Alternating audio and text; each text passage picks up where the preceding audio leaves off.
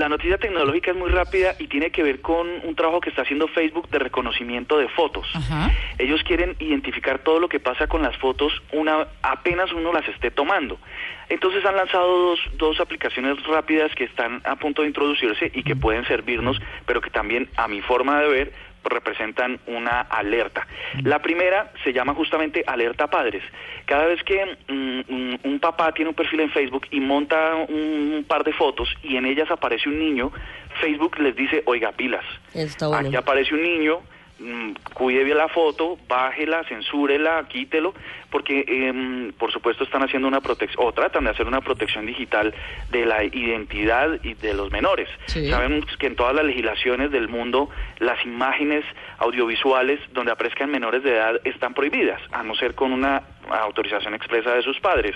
Pues Facebook está introduciendo esto.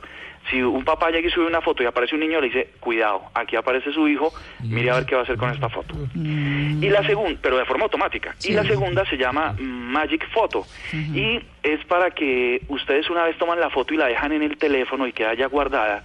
Facebook entra a su archivo de fotos del teléfono y le empieza a decir, venga, aquí hay una foto de su amigo tal o de su amiga tal o de no sé quiéncito, ¿por qué no la sube? Y si uno le dice sí con un clic, él mismo la toma del, del buzón de fotos, la sube, la publica y etiqueta a los amigos. Facebook super sapo. Sapo mal. sapo. Zuckerberg sapo. Pero sí, ustedes claro, porque saben uno no puede tener Muy invasivo. Puede llegar a hacer esto. No le puede decir Facebook, ahí está Invasiva. su Esa es la exnovio. palabra, invasivo. Muy invasivo. Sí. Facebook, bueno ahí no está su redes, ex. no. Pero no es que los videos, los videos ya ruedan Ay, solos. sí, a veces salen unas Ajá. porquerías. Sí.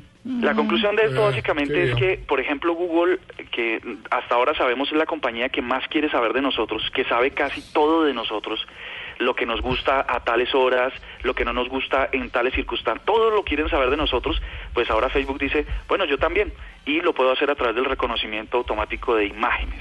Así que bueno, ahí está.